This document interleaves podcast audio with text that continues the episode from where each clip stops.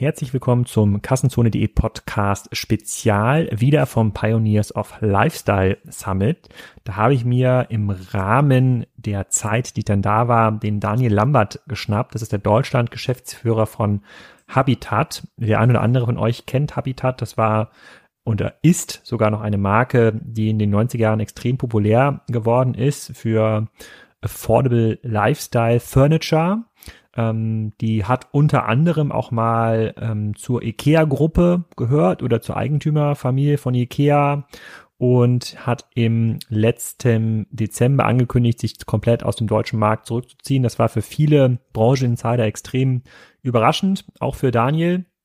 Und wir erzählen so ein bisschen im Podcast die Geschichte von Habitat nach und ähm, behandeln natürlich auch den Status quo des Möbel-Einzelhandels auf den stationären Flächen in Deutschland. Ähm, ich bespreche mit ihm, was er machen würde, wenn er heute wieder eine Möbelmarke gründen müsste, ob sich das überhaupt noch stationär lohnt und welche Hebel man da noch hat und ähm, warum Habitat eigentlich gar nicht mehr weitergeführt wird. Also ein kleiner Insiderbericht vom Pioneers of Lifestyle Summit, einer Konferenz, äh, die unter anderem vom Pierre Hafeld veranstaltet wird, der mit Nucon ähm, einen sehr, sehr spannenden neuen Einrichtungsservice betreibt, äh, bei dem über 500 Interior Designer beteiligt sind oder diese den nutzen. Ähm, könnt ihr euch mal anschauen, wenn ihr nach dem Podcast Zeit habt. Jetzt aber erstmal viel Spaß mit der Geschichte von Daniel Lambert.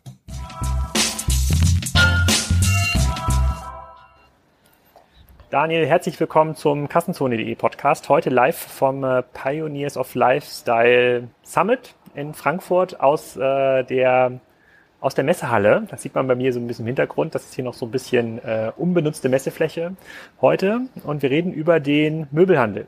Sag doch mal, wer du bist und was du machst. Also vielen Dank für die Einladung. Mein Name ist Daniel Lambert. Äh, ich bin äh, gehört zur der Generation U50 äh, und bin eigentlich in den Möbelhandel hineingeboren worden. Äh, mein Vater Gunther Lambert hat die Firma Lambert aufgebaut und äh, in dieser Branche bin ich geblieben und habe unter anderem die Firma, Habitat mit in Deutschland aufgebaut und habe die Firma Habitat 25 äh, Jahre begleitet, mit abwechselnden Stationen dabei. Äh, habe zwischendurch äh, mal im Warenhaus gearbeitet, habe auch meine Gastronomie, Gastronomiekette geleitet, eine ganz große.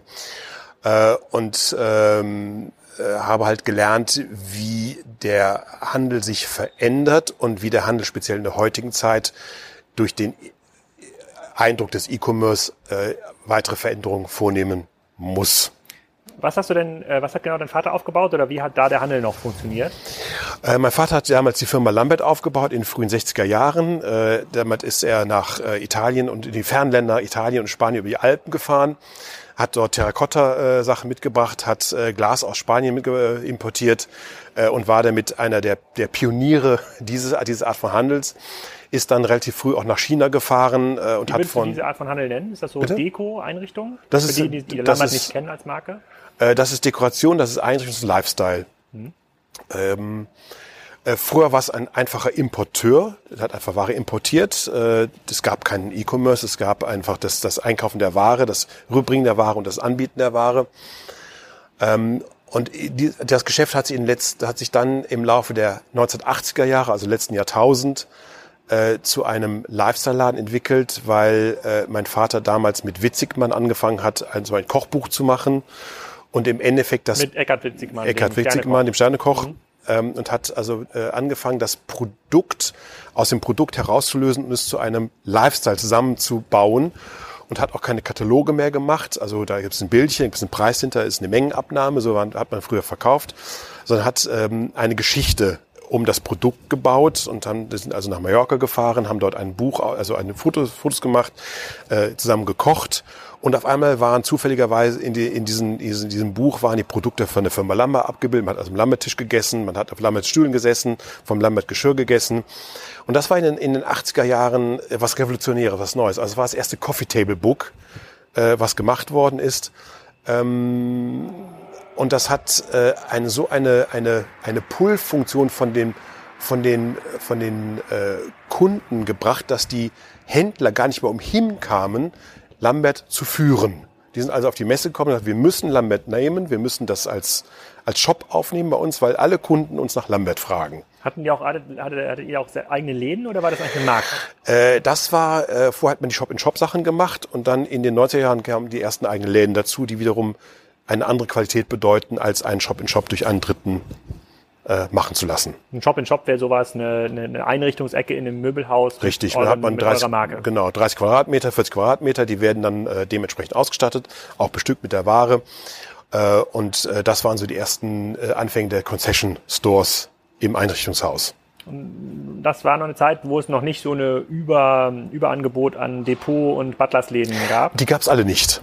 Die, die waren alle noch nicht erfunden zur damaligen Zeit.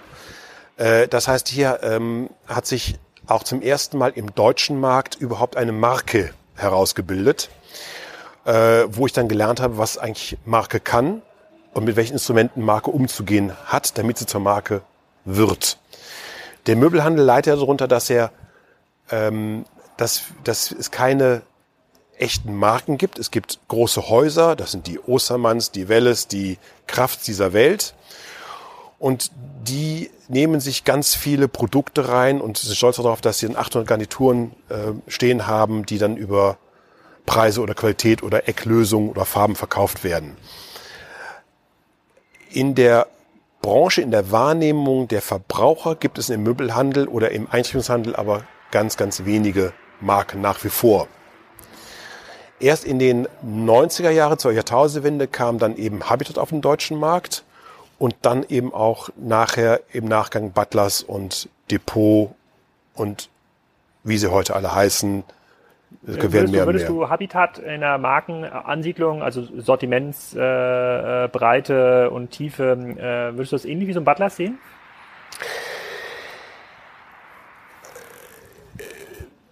In den Anfängen war äh, Habitat eine eigenständige Marke und hat es geschafft, über die ganzen Kollektions- und Designentwicklungen ähm, sich von den Volumenmarkt zu, zu differenzieren, obwohl wir, obwohl Habitat auch Volumen gemacht hat. Ähm, Habitat hat in, in, seinen besten Zeiten fast bis zu eine Milliarden Euro Umsatz gemacht. Wann war das? Wie lange ist das? Das her? ist in den 90er Jahren gewesen. Das war die Zeit, äh, als Habitat von Ikea gekauft worden ist. Okay, äh, genau, das habe ich, glaube ich, von dieser Ingenico Holding, die der Kamp äh, Familie gehört. Wie hat das Geschäftsmodell damals funktioniert in den 90er? War es ein das waren, Möbel-Accessoire-Hersteller, der dann bei großen Möbelläden gelistet wurde? Äh, nein, das war äh, auf jeden Fall ein, ein, äh, ein Geschäft, was in eigenen Läden funktionierte. Mhm. Also Habitat hat, war, de, war das erste Möbelgeschäft, was in die Innenstadt mit eigenen Einzelläden gegangen ist und dort ähm, eine Kultur verkauft, eine Einrichtungskultur, eine, Lebens, eine Lebenskultur verkauft hat. Äh, das ging über die Dienstkleidung der Mitarbeiter, über die Musik, die in Läden gespielt worden ist, über die, äh, die Systeme der Einrichtungen. Und es gibt, gilt die mehr, so ist erzählt worden, ich kann es nicht überprüfen, dass damals äh, die Firma IKEA Habitat gekauft hat, weil IKEA gemerkt hat, dass sie dringend was im Design tun müssen. Und erst mit dem, mit dem Einkauf von, von Habitat ähm, hat sich auch die Designwelt von IKEA in der Hinsicht verändert äh, und ist kompatibler geworden mit dem, was sie heute machen. Äh, und sie sind also sehr aus dem skandinavischen Design, damals Weichholz und äh, helles Weichholz, äh, rausgegangen und haben wirklich eine Handschrift bekommen, äh, die sie heute groß gemacht hat. Okay, und was ist dann nach dieser, nach dieser, nach diesem Top-Niveau von einer Milliarde Euro ähm, Umsatz, ähm, was ist dann passiert mit der, mit der Firma? Wie hat sie versucht, sich dann nach vorne aufzustellen?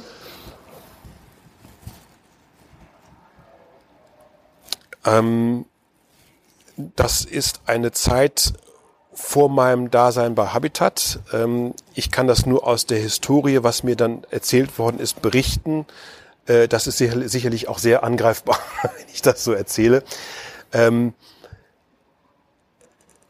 ich glaube, dass der äh, Zusammenschluss mit Ikea, also von Habitat und Ikea, äh, zwei Seiten hatte. Eine gute, man hat bei Habitat gelernt, wie man einen Laden richtig organisiert.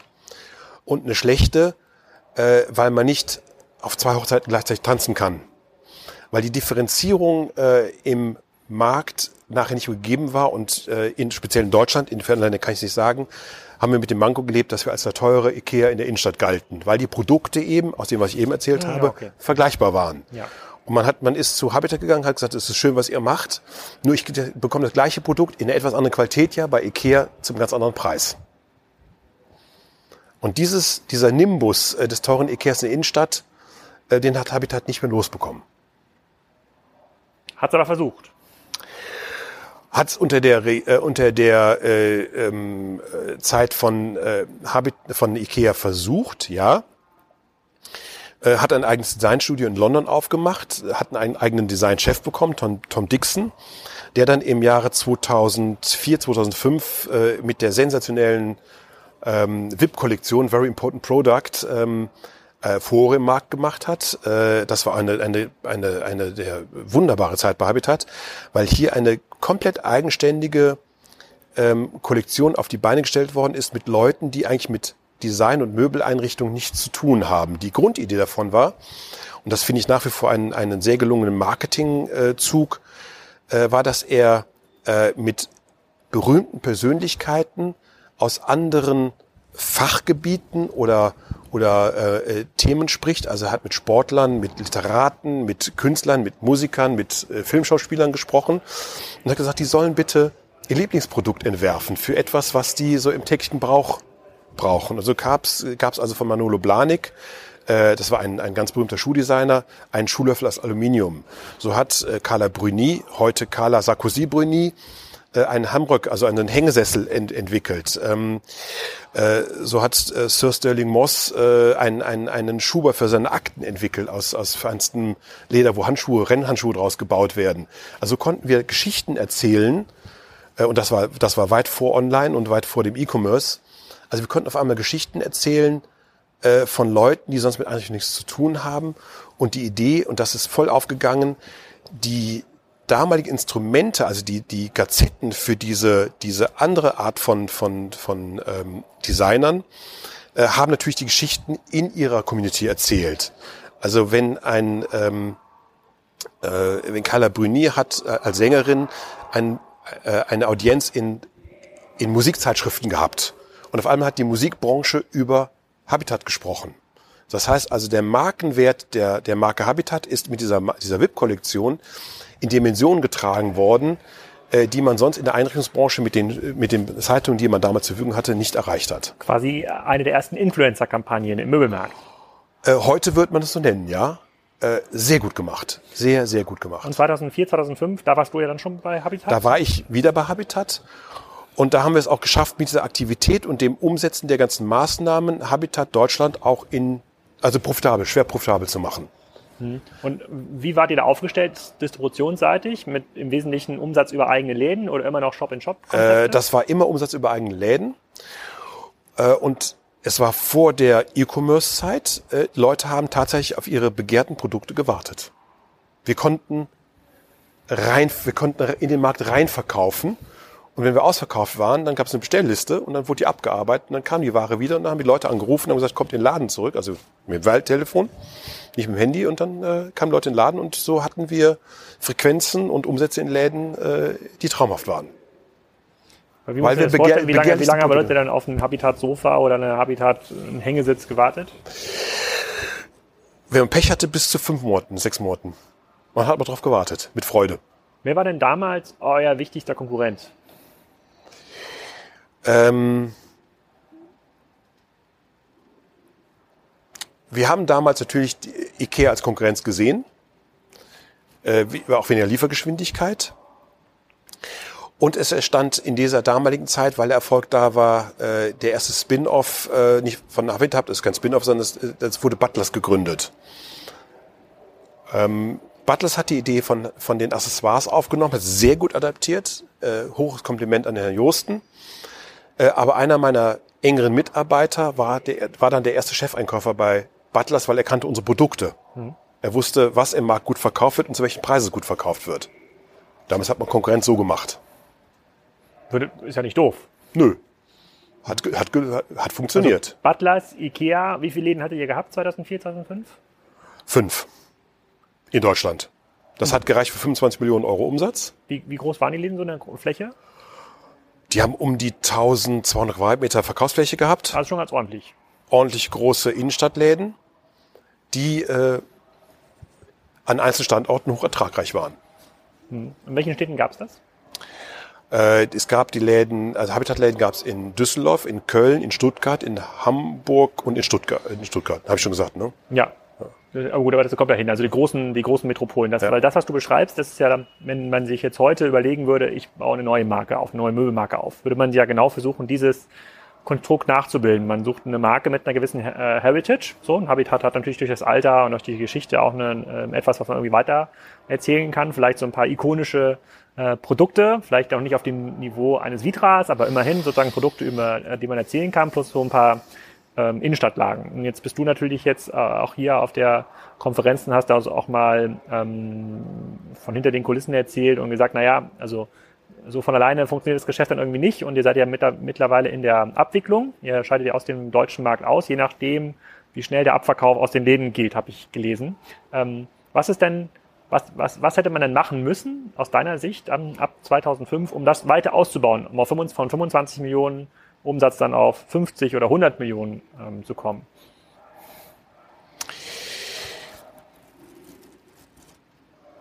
Es ist anstrengend, eine Marke aufzubauen. Es ist noch anstrengender, diese Marke nach vorne zu treiben. Ähm, eine ganz klare Lehre daraus, eine ganz klare Erfahrung ist, ist dass es nicht reicht, äh, den Nimbus einer Marke äh, als gegeben hinzunehmen und von dem zu leben, äh, weil einfach das Umfeld sich in einer großen Geschwindigkeit und einer, einer großen Tiefe weiterentwickelt. Äh, und der speziell der Kunde äh, mehr und mehr Möglichkeiten hat, auch die Alternativen zu entdecken, die er sonst, äh, die er sonst nur durch Innenstadtbesuche entdecken könnte, konnte.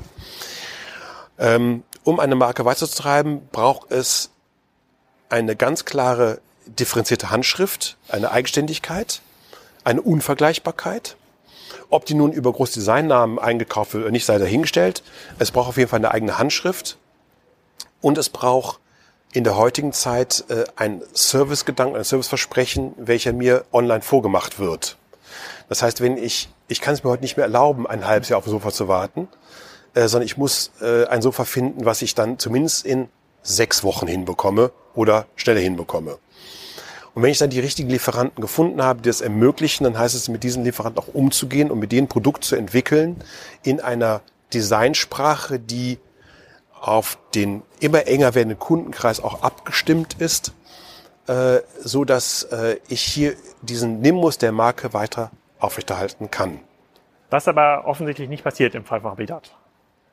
So die das Spiegeln der Kunden als als ähm, Resonanz auf die Kollektionen, die dann nach dem Verkauf von äh, Ikea an Hilco und von Hilco an, an, an die Gruppe Carform gekommen ist.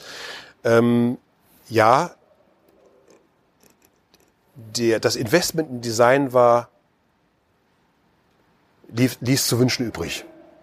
Aber ist es, ist es nur das oder sind es auch Distributionsstrategien? Äh, also die das eine bedingt das andere. Wenn ich auf einmal einen, einen, eine, eine Kollektion oder ein, eine Notwendigkeit eines gewissen Umsatzes habe, wenn ich so einen Laden habe mit 1200 Quadratmeter, kostet der Miete und kostet der Personal. Was kostet so ein Laden mit 1200 Quadratmeter heute in hier? Wir sind ja gerade in Frankfurt. Oder in das kann ich nicht sagen. Da ist jede Stadt anders und da ist München nach wie vor extrem teuer und äh, Berlin ist teuer geworden und und ähm, äh, aber muss wissen, dass wir die teilweise die Läden vor 25 Jahren angemietet haben und äh, die Standorte im Verhältnis äh, preiswerter waren, als wenn ich sie neu mieten würde. Äh, und das habe ich bei der Konferenz auch in einem Nebensatz erzählt. Äh, in Hamburg zum Beispiel hatten wir einen Laden ähm, am Neuen Wall, mhm. wunderbare Lage. Dort haben dann Investmentsfonds und Banker dem Eigentümer gesagt, äh, für diesen Laden bekommst du mehr Miete, deutlich mehr Miete, als du heute bekommst. Bitte fordern deinen Mieter auf, mehr Miete zu zahlen.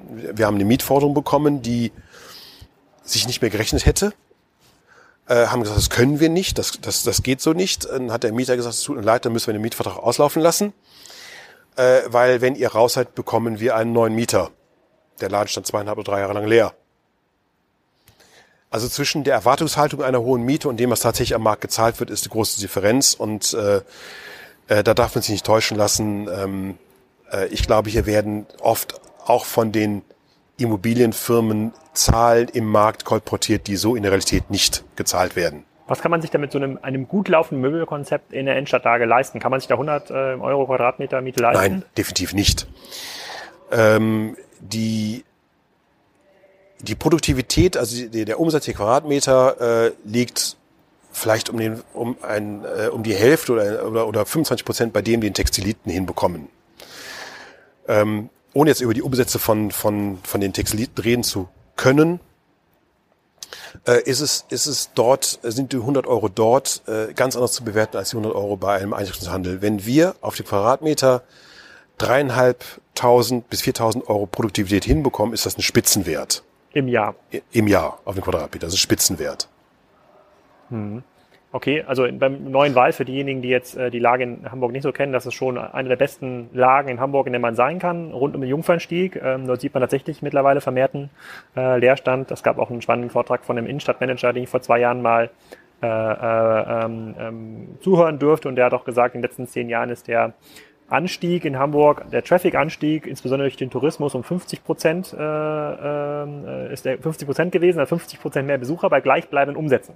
Das heißt, der Umsatz pro Besucher geht, geht zurück. zurück. und bei den Möbelbesuchern, die ja in der Regel nicht äh, durchreisende Besucher sind, sondern äh, das sind Besucher, die vor Ort wohnen, heißt das ja ein Net Netto-Rückgang. Auch in Lagen wie beim Neuen Wall und hohe Bleichen, große Bleichen werden wir also zunehmend Leerstand äh, sehen. Und ich glaube, in Hamburg gibt es ja auch so ein Wahnsinnsprojekt nochmal da in der Hafenanlage gibt es ja Hafen, Hafen City äh, Mall, irgendwas gibt's ja, da, ja. 50.000 Quadratmeter ja. äh, purer Wahnsinn, die da nochmal äh, hinge, äh, hingebaut Die wollen bespielt werden. werden. und die, die werden, äh, äh, gerade in der heutigen Zeit, werden auch diese ganzen Malls ähm, nicht neue Mieter bringen, sondern die werden alte Mieter, aus, wenn dann die Verträge zu Ende gehen, aus bestehenden Flächen absaugen, die dann leer stehen oder eben mit meistens preiswerteren Konzepten neu gefüllt werden.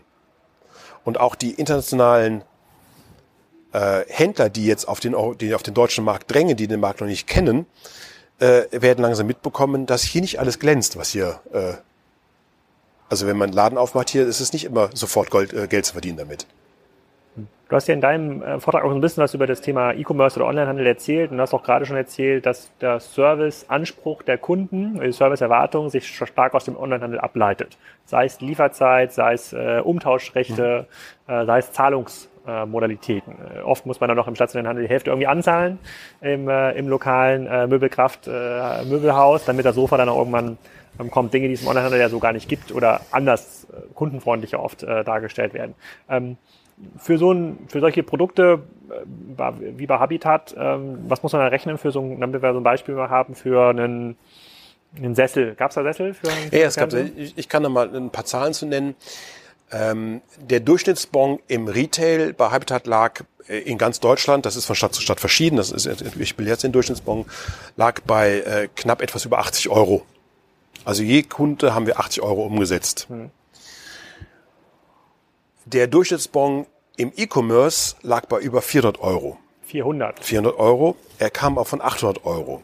Also der Durchschnittsbon im E-Commerce lag bei, als wir angefangen haben mit E-Commerce bei 800 Euro. Das heißt, wir haben in der Zeit aber nur Polstermöbel verkauft. Weil das kann die Carform, also die Mutter von Habitat kann Polstermöbel online verkaufen über ihre äh, Gruppe Want Unique. Das ist ein reiner ähm, E-Commerce-Händler mit ungefähr 100 Millionen Euro Umsatz im Jahr hochprofitabel, weil da arbeiten 15 bis 20 Leute. Äh, und äh, die können wirklich E-Commerce im Großmöbelbereich. Da Habitat aber von, von, von, aus der Sicht des Kunden eben nicht nur Polstermöbel sind, sondern auch Tische, Stühle, Sofas, äh, Vasen, Teller und, und, und Teppiche, äh, wurde der, der Online-Shop äh, auch für diese Produkte geöffnet. Es hat ein bisschen gedauert. Das war eine steile, steile Lernkurve, weil wenn man als Importeur ähm, zum Beispiel Teller und Tassen bestellt, dann bestellt man die in Umkartons. Und dann werden die ins Lager gebracht und wenn man die eigenen Läden beliefert, äh, dann äh, kriegt der Laden äh, eine Umverpackungsgrößenordnung zusortiert. Also ich habe 24 Tessen oder Teller, oder Teller bekommen, äh, was völlig normal ist, weil kommen wir mir ins Regal. Als Kunde bestelle ich aber nur zwei oder sechs. Das heißt, ich muss also schon in, dem, in der Einkaufslogistik völlig neu denken indem ich dem Hersteller sage, äh, liefer mir nicht mehr 24 im Karton, sondern liefer mir ähm, 4 mal 6 in einem 24er Karton, damit ich die 6 rausnehmen kann, damit ich die in ein Paket draufkleben kann und die versenden kann. Allein dieser Gedankengang, das Umstellen der Verpackung im Zentrallager hat über ein Jahr gedauert. Es hat also so lange gedauert, bis wir dann ein E-Commerce machen konnten mit den vorhandenen Habitat-Produkten, mit den gleichen Herstellern. Weil man damit vermeiden wollte, dass man erstmal am Zentrallager alles umpackt. Wie wichtig war E-Commerce äh, für Habitat in Deutschland? Äh, sehr wichtig, weil mit E-Commerce, wir hatten zweistellige Zuwachsraten, ist der Gesamtumsatz in Deutschland nach, äh, nachher wieder gestiegen im zweistelligen Bereich. Also ich habe offline, also storemäßig, äh, 0% Zuwachs gemacht. Das ist eine Leistung heute. Ja? Und habe online ähm, äh, zweistellig gewachsen, so dass wir also einen Gesamtumsatzzuwachs von über von fast 10% hatten. Hm. Und was waren dann die Gründe, warum jetzt Habitat sich aus dem Markt zurückzieht in Deutschland?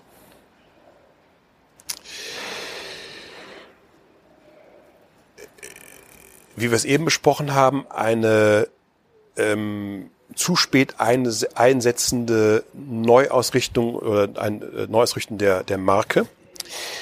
Eine, das ist meine Interpretation dazu, das ist ganz wichtig, eine zu hohe Konzentration auf Großmöbel. Wir, wir arbeiten in Innenstadtlagen, das heißt, wir haben eine natürliche Frequenz. Und äh, nicht, jeder, nicht jeder Besucher, äh, der einen Innenstadtladen betritt, möchte ein Sofa kaufen, sondern die wollen Tassen, Vasen und Kleinkram mitnehmen, also Impulskäufe tätigen. Äh, diese Kunden haben wir völlig vernachlässigt. Es ging so weit, dass äh, in der Weihnachtszeit äh, es keine Kindergeschenke gab, also Spielzeuge gab. Das ist ähm, ein Unding, wenn man Weihnachtsgeschäft in Deutschland betreiben will. Also wir haben, wir haben tatsächlich den Kunden zu Lasten eines höheren Durchschnittsbons nicht mehr bedient. Und, und damit, ist irgendwann, irgendwann ist damit ist die Gewinn- und Verlustrechnung so unattraktiv geworden, dass dann der Konzern gesagt hat, nee, funktioniert nicht mehr. Und dazu kommt dann ähm, äh, eine, ähm, äh, ein, ein ähm, ein Prozess, den, ein Mietprozess, den wir in Hamburg verloren haben. Ich kann darüber sprechen, weil es in der Presse auch steht. Mhm. Ähm, der äh, letztinstanzlich verloren worden ist, um mehrere hunderttausend Euro, die nachgezahlt werden mussten. Ähm, und das hat dann zu einer spontanen Entscheidung in Paris geführt, äh, deren Verkündung uns alle überrascht hat. Wann war das? Was war 2018 noch? Das war am 16.12.2018 ist die Insolvenz für über die Habitat äh, Deutschland GmbH ausgerufen worden. Ich habe zum ersten Mal über diese Ideen, über diesen Plan am 13.12. über ein, klein, ein kurzes Memo erfahren. Äh, das hieß umgesetzt ungefähr, äh, das Board unterstützt die Habitat Deutschland nicht mehr. Ähm, Wie groß ist denn der französische Konzern? 400 Millionen mhm. ungefähr. Auch, auch im, im Wesentlichen Möbel. Möbel, nur Möbel, Möbelanrichtung. Und eben E-Commerce und, äh, und Beteiligung an anderen Gesellschaften. Und ähm, es ist schwierig für mich darüber zu sprechen, weil äh, ähm, diese Entscheidung, die dort getroffen worden ist, ähm, möglicherweise eine finanztechnisch richtige Entscheidung war, äh, aber von niemanden in der, in der Konsequenz, die dann entstand, daraus entstanden ist, nachvollzogen werden konnte. Vor allen Dingen, äh, wenn man weiß, äh, dass wir eh ein Konsolidierungsprogramm aufgesetzt hatten, äh, was dann in, in, 19, in 2019, 2020 zum Tragen gekommen wäre, mit einer Reduzierung der Anzahl der Läden und, und, und, und, und. Wer macht denn aus deiner Sicht heute, wenn du so auf den, auf euer Segment schaust, und da würde ich jetzt mal Butlers, Manufaktum, Depot irgendwie so mit reinzählen, wer macht denn einen guten, zukunftssicheren Job?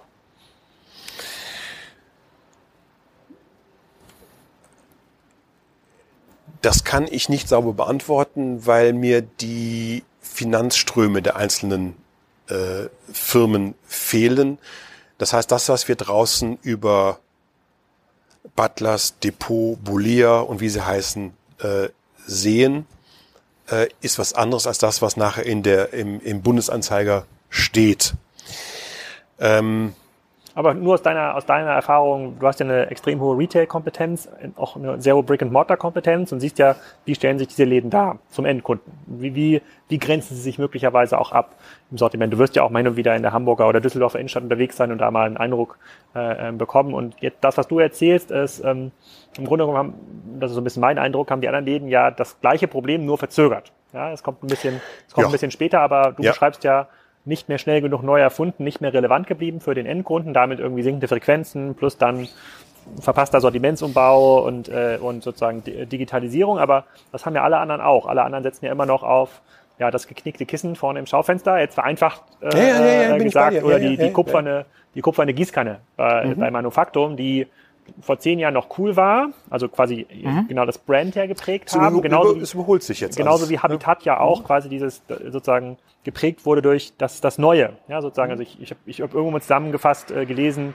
ähm, äh, hochwertige, äh, ähm, affordable äh, Einrichtung. Ja, so, was- das war ja quasi neu. Das gibt's momentan äh, überall. Ich weiß nicht, was da jetzt so die primären Anlaufstellen sind, ob es jetzt Home24 ist oder Wayfair oder ein anderes Portal. Aber deswegen würde mich, wenn du auf die Innenstadt so schaust und auch siehst, wie verlagern sich Besucherströme, wie wie stark sinkt der, ähm, äh, der Aufsichtsrat von Intersport meinte, der, der, der, der, äh, der Tütenfaktor, also Menschen, die mit Tüten durch die äh, Stadt laufen, da müsst ihr bestimmt eine Meinung dazu haben, wer macht gerade einen guten Job und wer vielleicht gerade nicht.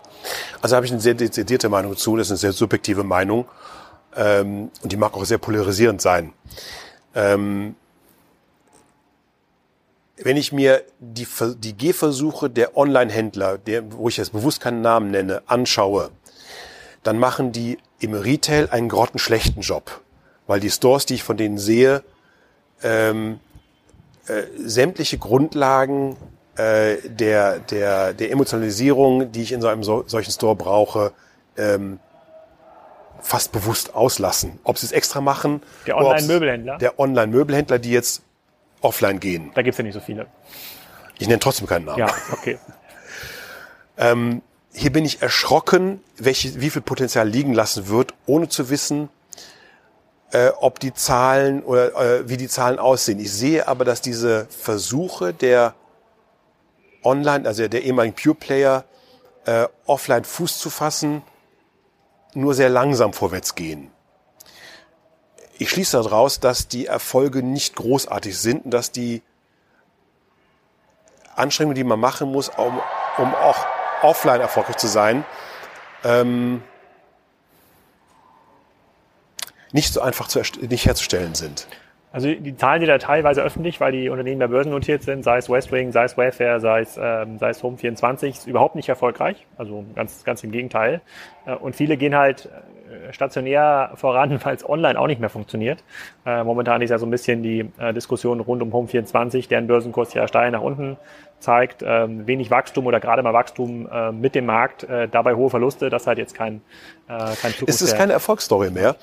Und das ist auch ein Thema, was, was auch hier besprochen wird, ist, äh, wann machen diese Unternehmen eigentlich mal, äh, mal Gewinn?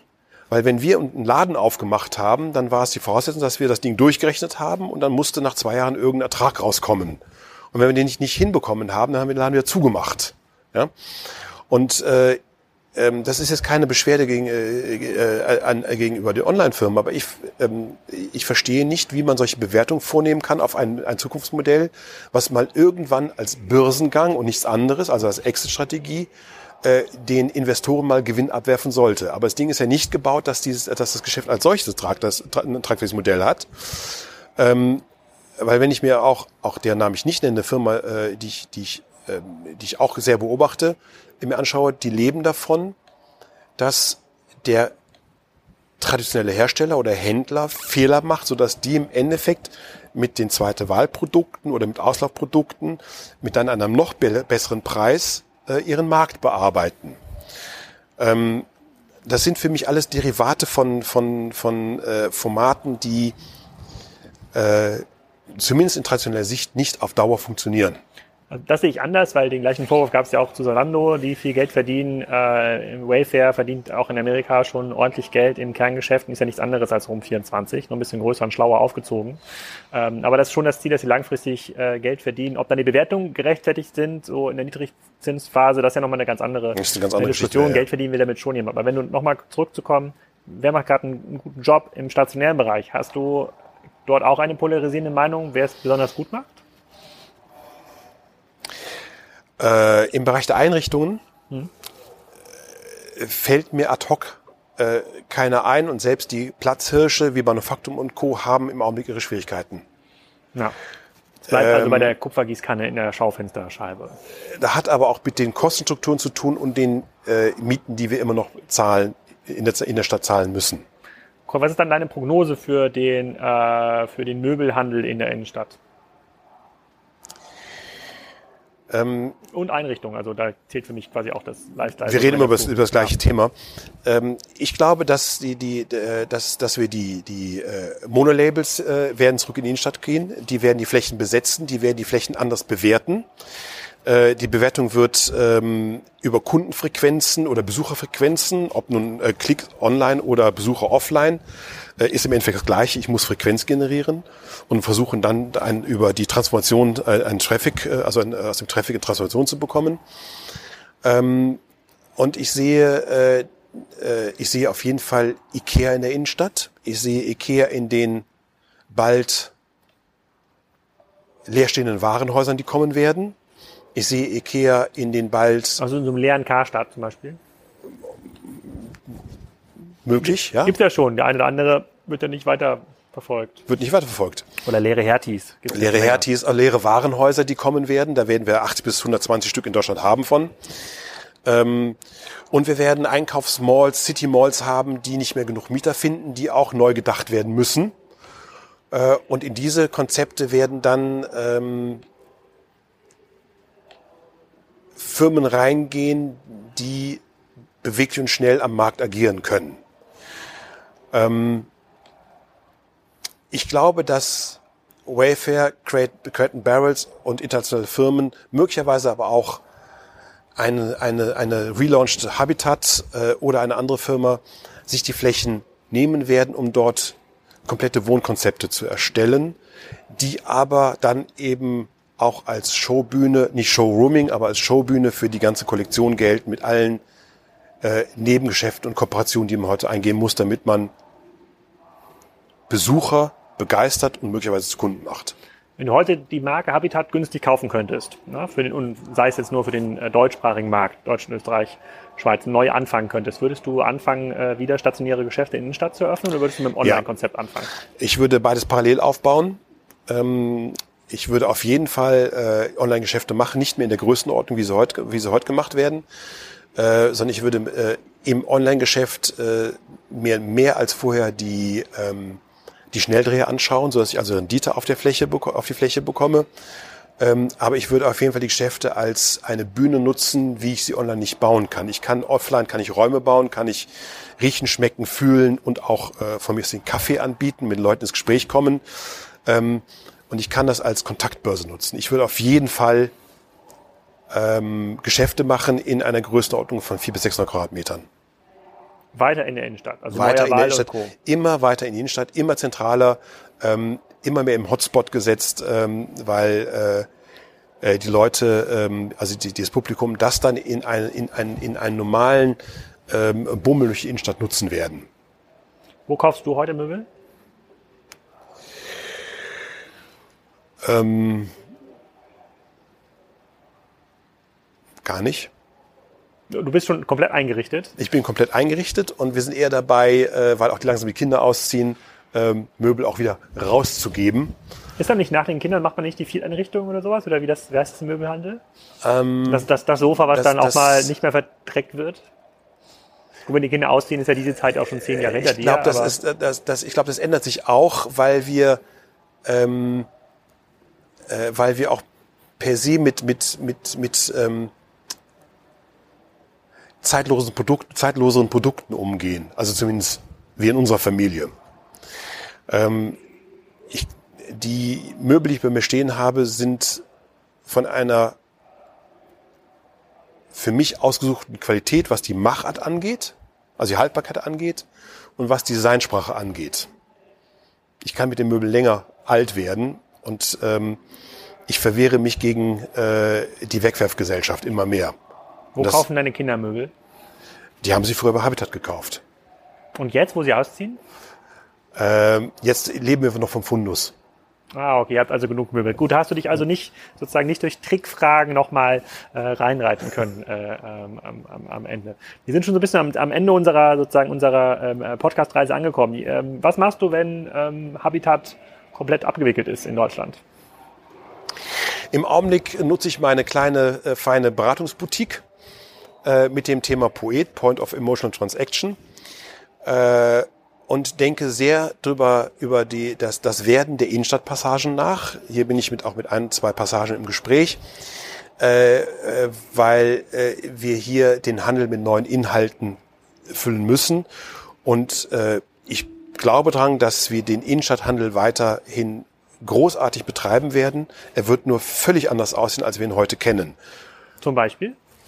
Äh, wir werden ähm, äh, Zentren, also Themenzentren eröffnen äh, oder, oder kreieren, äh, wo sich sehr spitze Kundengruppen zu Hause fühlen, zurecht fühlen äh, und in ihre Gemeinschaft äh, die Produkte angeboten oder die Dienstleistungen angeboten bekommen, äh, die sie äh, dann auch erwarten. Also man geht, man stöbert dann rum und entdeckt Neues, aber in dem Cluster, in dem man sich sowieso bewegt. Äh, man geht, man schlendert nicht mehr durch die Stadt äh, und geht an TK Maxx und H&M und Zara und, äh, und Massimo Dutti vorbei, äh, weil man diese ähm, Inhalte eigentlich äh, kennt. Okay, und wenn du mit einer Innenstadtpassage redest, da reden wir nicht über ein Einkaufszentrum, sondern über unstrukturierte Lagen, wer ist denn dein Ansprechpartner? Die muss man rauskriegen. Das sind dann teilweise auch eben Investoren, die nur diese eine Passage haben oder vielleicht drei oder vier Passagen haben. Aber es ist jetzt nicht der angestellte City Manager der Stadt? Äh, nein. Okay. Es ist der Passageninhaber. Gut, da bin ich mal gespannt, äh, wenn da die ersten Passagen umgestaltet sind, weil diese Frage stellen sich sehr, sehr viele Hörer auch im Kassenzone-Podcast, was passiert mit der Innenstadt. Ich glaube, dass der Handel dort keine Rolle mehr spielt, aber das ist äh, Thema für eine weitere Folge, äh, äh, ähm, glaube ich. Bedanke mich recht herzlich und dann genießen wir noch mal ein bisschen die Zeit hier auf dem Pioneers of Lifestyle. Danke dir. Dankeschön. Danke dir. Ja, seht ihr mal. Also ohne Habitat gäbe es bei IKEA eigentlich nur hässliche Kieferholzmöbel könnte man meinen. Vielleicht ist die Geschichte auch eine ganz andere gewesen. In der nächsten Ausgabe geht es wieder ganz normal weiter mit den Kassenzone Podcast Interviews. Ähm, wir hören den EMP CEO, die verkaufen extrem coole T-Shirts, unter anderem für Bands und US-Serien. Sehr erfolgreich sind dort Marktführer in Europa. Ähm, das ist eine Aufnahme, die wir gemacht haben im Rahmen der K5-Konferenz. Ähm, und dann kommt eine Woche später schon Ralf Dümmel in den Podcast. Also es bleibt spannend. Euch eine schöne Woche und viel Erfolg in der Möbel- und Lifestyle-Branche, solltet ihr in dieser aktiv sein.